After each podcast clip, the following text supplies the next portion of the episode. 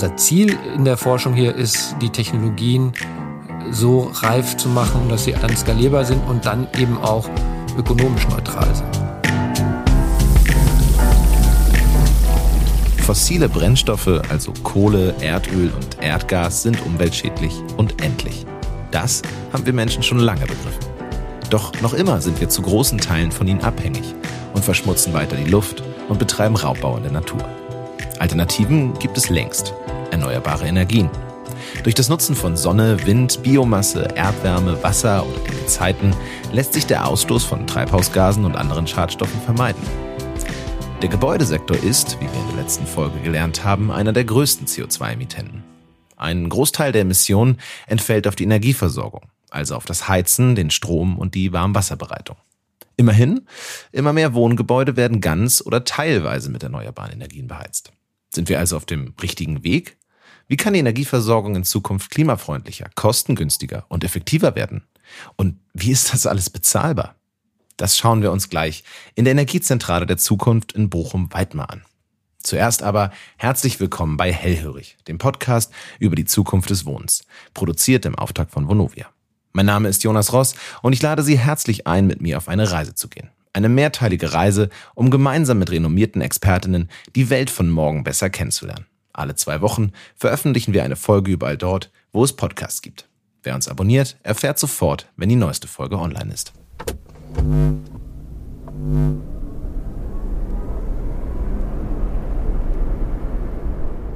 Ein Lösungsansatz für eine klimaverträglichere Energieversorgung ist die dezentrale Energiewende. Aber was bedeutet das? Dezentral bedeutet in diesem Fall einfach, dass der Strom verbrauchernah erzeugt und verbraucht wird. Die nachhaltige Energieversorgung wird dabei also durch viele kleinere statt durch zentrale große Anlagen im konventionellen Sinn gewährleistet. Ein kleines Kraftwerk im Garten, das die ganze Nachbarschaft versorgt. Klingt nach Zukunftsmusik, ist aber vielleicht bald schon Realität. Wie das funktioniert, zeigt uns das Beispiel der Energiezentrale der Zukunft in Bochum. Dieses unscheinbare Gebäude, gerade mal so groß wie eine Doppelgarage, versorgt dort in einem Vonovia-Quartier 81 Wohnungen mit grünem Strom und grüner Wärme. Den Strom produziert eine Photovoltaikanlage auf den Dächern des Quartiers. Es gibt allerdings eine entscheidende Herausforderung bei Solarenergie. Wenn die Sonne nicht scheint, gibt es keinen Strom. Wenn sie scheint, kann zwar viel Strom produziert, aber eben nur so viel Strom verbraucht werden, wie benötigt wird. In der Regel wird also in Zeiten der Unterproduktion konventioneller Strom aus dem Netz benötigt, während der Strom aus den Solarzellen bei Überproduktion wieder ins Netz eingespeist wird. Um die Netze aber nicht zu belasten und viel Energie lokal zu verbrauchen, soll die Energiezentrale in Bochum ein möglichst autarkes Energiesystem bilden. Und zwar durch die Kopplung verschiedener Energiesektoren. Der produzierte Strom wird nur zum Teil direkt in den Wohnungen verbraucht. Darüber hinaus fließt er in Batteriespeicher und Elektroladesäulen für E-Autos, um überproduzierten Strom zu speichern. Außerdem werden mit dem Strom eine Wärmepumpe und ein Elektrolyseur betrieben, die das Quartier mit Nahwärme versorgen. Der Elektrolyseur ist dabei das innovative Herzstück der Energiezentrale. Na, wer hat in Chemie aufgepasst? Ein Elektrolyseur ist eine Vorrichtung, am Wasser mittels Elektrolyse in seine Grundkomponenten Wasserstoff und Sauerstoff zu zerlegen. Wasserstoff, also H2, kann im Gegensatz zum ursprünglich produzierten Strom nämlich eingespeichert und nach Bedarf, wenn also die Sonne nicht scheint, zu Strom- und Wärmeerzeugung genutzt werden. Das funktioniert mit einer Brennstoffzelle, in der der Wasserstoff mit einem Oxidationsmittel wie Sauerstoff reagiert und so Energie freisetzt. Bei vollen Wasserstoffspeichern kann der Bestand so bis zu neun Tage mit Wärme versorgt werden. Das klingt so einfach, ist aber bahnbrechend. Warum? Das erklärt uns gleich unser Gast der heutigen Folge. Alexander Weihe von Vonovia. Doch erstmal gibt es jetzt noch ein paar Eckpunkte zum Forschungsprojekt der Energiezentrale der Zukunft. Die Energiezentrale der Zukunft in Bochum-Weidmar ist ein Pilotprojekt von Vonovia bei dem, wie in einem Labor, neue Technologien der Energieversorgung für Wohnungsbestände erprobt werden. Die zentrale Fragestellung ist dabei, wie die im Quartier benötigte Energie, also Strom und Wärme, möglichst effizient und CO2-neutral erzeugt werden kann. Dabei geht es für Vonovia in erster Linie um Bestandsgebäude, die den größten Teil der Gebäude in Deutschland ausmachen. Mit der Energiezentrale sollen dann 81 Wohnungen zu 60 Prozent mit dezentral erzeugter CO2-freier Wärme versorgt werden. 25 Prozent des benötigten Stroms kommt direkt aus den Photovoltaikanlagen. Soweit die Theorie. Jetzt erfahren wir von Alexander Weihe, Head of Innovation and Business Building bei Vonovia, wie die Praxis aussieht. Er gibt uns Einblicke in die Energieversorgung der Zukunft und nimmt uns mit nach Bochum-Weidmar. Schön, dass Sie bei uns sind, Herr Weihe. Herzlich willkommen. Hallo, freue mich da zu sein. Bevor wir uns jetzt über Elektrolyse und galvanische Zellen unterhalten, dürfen wir mit Ihnen mal einen Blick in die Energiezentrale werfen. Was sehen wir dort drin? Ja, sehr gerne. In der Tat, die Energiezentrale der Zukunft sieht ein wenig futuristisch aus von, von draußen. Wenn man, wenn man reingeht, geht es eigentlich ganz einfach um zwei Themen. Nämlich einmal müssen die Mieter mit Wärme versorgt werden und auf der anderen Seite mit Strom. Und das schaffen wir halt hier wirklich mit komplett neuen Technologien. Das heißt, wir haben auf der einen Seite die Photovoltaik, wo der Strom auf dem Dach erzeugt wird. Und den nutzen wir zu, unterschiedlichen Zwecken, nämlich entweder direkt, um den Mieter zu versorgen, um damit Wärmepumpen zu betreiben, die dann eben Wärme erzeugen, aber auch, um mittels Elektrolyse Wasserstoff zu erzeugen. Äh, das ist wirklich ganz neu und da sind wir auch sehr stolz drauf, äh, hier wirklich den, den ersten Elektrolyseur gebaut zu haben. Ähm, denn wir nutzen den, um mit dem Wasserstoff die Energie zwischenzuspeichern. Das heißt, der äh, Wasserstoff landet in dem Wasserstoffspeicher, um dann danach daraus wieder mit einer Brennstoffzelle Wärme und auch Strom zu machen. Hm. Jetzt ist natürlich die große Frage nach dem Warum da. Also welche Idee steckt dahinter? Ich meine, äh, Atomkraft wird abgeschaltet, die Kohle wird abgeschaltet. Das heißt, wir brauchen neue erneuerbare Energiequellen. Und die brauchen wir eben nicht nur äh, in Offshore-Windparks oder in, in großen Solarparks, sondern aus unserer Sicht müssen wir die Energie dezentral erzeugen und eben auch verbrauchen. So sind wir 2000, seit 2017 schon mit dem Thema schwanger Sektorenkopplung im Quartier damals haben wir zusammen mit der Fraunhofer Gesellschaft und mit unterschiedlichen anderen Industriepartnern den Open District Hub gegründet. Also ein Verein, der sich genau damit beschäftigt hat, wie schaffen wir es, Sektorenkopplung ins Quartier zu bringen. Und jetzt sehen wir hier tatsächlich an einem äh, Forschungslabor, welche neuen Technologien kann man nutzen, um eben im Quartier die Energie zu erzeugen. Mhm. Jetzt haben Sie die dezentrale Energiewende eben schon angeschnitten. Ähm, Könnten Sie den Begriff vielleicht nochmal einordnen? Also dezentral ist deshalb wichtig, damit wir die Netze entlasten. Wir müssen vor Ort den, die Energie erzeugen und eben auch verbrauchen, äh, damit, wir, damit die gar nicht erst durch ein Netz durchfließen müssen. Und außerdem müssen wir natürlich versuchen, die zwischendrin zu speichern. Denn wenn man eine Photovoltaikanlage auf dem Dach hat, verbraucht man ja die Energie nicht immer nur in dem Moment, wo die Sonne scheint, sondern ganz oft eben gerade, wenn die Sonne nicht scheint. Deshalb ist für uns auch das Thema Speichern so wichtig. Und das Thema Sektorenkopplung ist deshalb wichtig, weil wir die Sektoren Strom, Wärme und Mobilität hier zusammenfassen und gemeinschaftlich betrachten, weil nur so können wir die Synergien nutzen und eben auch viel effizienter die Energie erzeugen und verbrauchen. Bisher ist die Energiezentrale jetzt noch nicht komplett autark. Also das heißt, es wird noch Strom aus dem Netz benötigt. Wie realistisch ist denn jetzt das Ziel eines komplett autarken Energiesystems? Wir arbeiten dran, aber tatsächlich sind wir schon heute so weit, dass wir in einem milden Winter 100 Prozent der Wärme dezentral erzeugen und 25 Prozent des Stroms.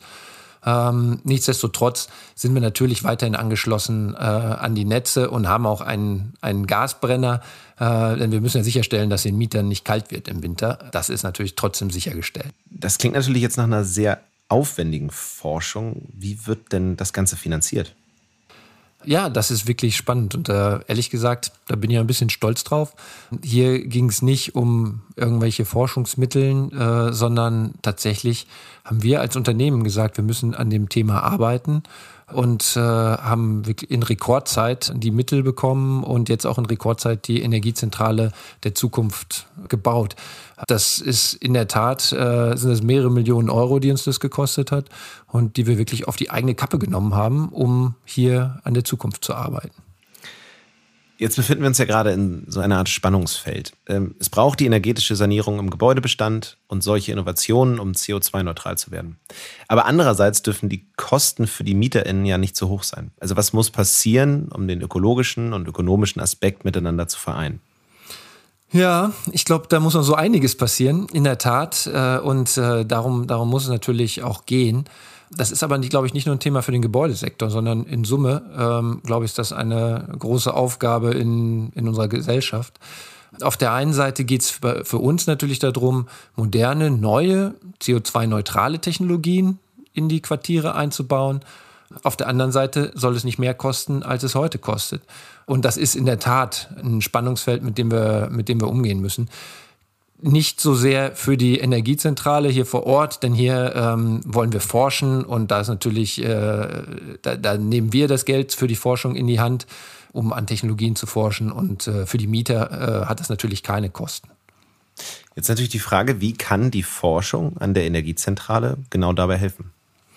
Ja, das, der Punkt ist ja, ähm, dass man viele neue Technologien bei Neubauten einsetzen kann. Aber wirklich spannend und wirklich sinnvoll wird es, wenn wir Technologien dann skalierbar machen, die, äh, die eben auch im Bestand funktionieren. Und das ist hier wirklich, ja, ich würde sagen, relativ einzigartig in unserer Energiezentrale, denn die Gebäude, die daran angeschlossen sind, sind ganz normale Bestandsgebäude, hier ist, äh, wurden keine besonderen Effizienzhäuser äh, geplant, sondern tatsächlich ganz normale Gebäude. Und äh, unser Ziel in der Forschung hier ist, die Technologien so reif zu machen und zu überprüfen, dass sie als im, in der Technologie und im Geschäftsmodell dann skalierbar sind und ausrollbar sind auf den gesamten Bestand und dann eben auch ökonomisch neutral sind. Für mich ganz persönlich, was heißt denn in dem Zusammenhang, das skalierbar zu machen? Naja, wir haben hier in, der, in, in unserem Labor, in dieser Energiezentrale der Zukunft natürlich Technologien, die man Stand heute nicht in jedes Quartier einbauen kann. Auf der anderen Seite haben wir bei der Vonovia äh, knapp 600 Quartiere, an denen wir jetzt arbeiten, um sie klimaneutral äh, zu versorgen.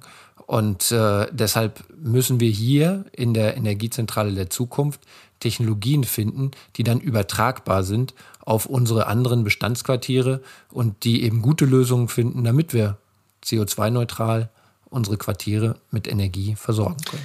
Die Übertragbarkeit ist ein gutes Stichwort, weil wenn wir jetzt in die Zukunft schauen, rein theoretisch, wird dann bald in jedem Vorgarten so eine Energiezentrale stehen?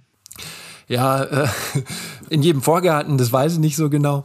Äh, wobei man ja nie weiß, wohin der Fortschritt, äh, der technologische Fortschritt uns führt. Und ähm, auch gerade, wir haben tatsächlich auch schon innerhalb der, der Planungsphase und jetzt der Realisierungsphase des äh, EZZ schon Technologiesprünge äh, erlebt, dass wir, dass wir andere Technologien eingebaut haben, die wir am äh, Anfang geplant hatten und äh, haben das auch so gebaut, dass man modular tauschen kann, so dass, dass ich schon glaube, da im technologischen Fortschritt, äh, dass da einiges drin ist.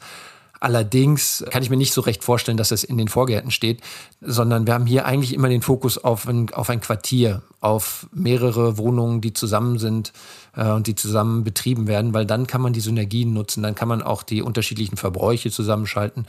Und äh, ich glaube, der Fokus wird immer eher im Quartier sein als auf dem Vorgarten eines jeden Hauses. Entspricht ja auch dann, also ich sag mal, ein Vorgarten heißt ja auch, dass es ein Einfamilienhaus sein müsste und äh, das wäre auch nicht besonders effizient. Ja, genau.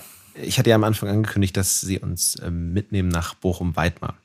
Was bedeutet das Ganze denn jetzt für die MieterInnen äh, eben in Bochum-Weidmar? Naja, zum, zum einen wird Bochum-Weidmar berühmt. Äh, wer die Öffentlichkeit ist interessiert, wir haben viele Besuche von Politikern, die hier sehen wollen, wie man, welche Lösungen man finden könnte. Insofern wird Bochum-Weidmar sicherlich öfter besucht und ist einfach auch äh, auf der Landkarte der Energieinnovationen aufgetaucht. Andererseits sollten die Mieter das am besten gar nicht merken, denn wenn die Wohnung sollte warm sein und aus dem Wasserhahn sollte warmes Wasser laufen, wenn die den Lichtschalter betätigen, dann wird das Licht angehen. Insofern im Alltag werden sie es gar nicht merken, äh, aber Bochum-Weidmar wird sicherlich eine bestimmte Berühmtheit äh, erlangen. Berühmt werden, ohne es zu merken, auch nicht schlecht. ähm, ja, vielen Dank für das Gespräch, Herr Weihe. Herzlichen Dank für den Besuch und schön, dass Sie da waren. Sehr schön, hat mir sehr viel Spaß gemacht und äh, ja, ich sage herzlichen Dank.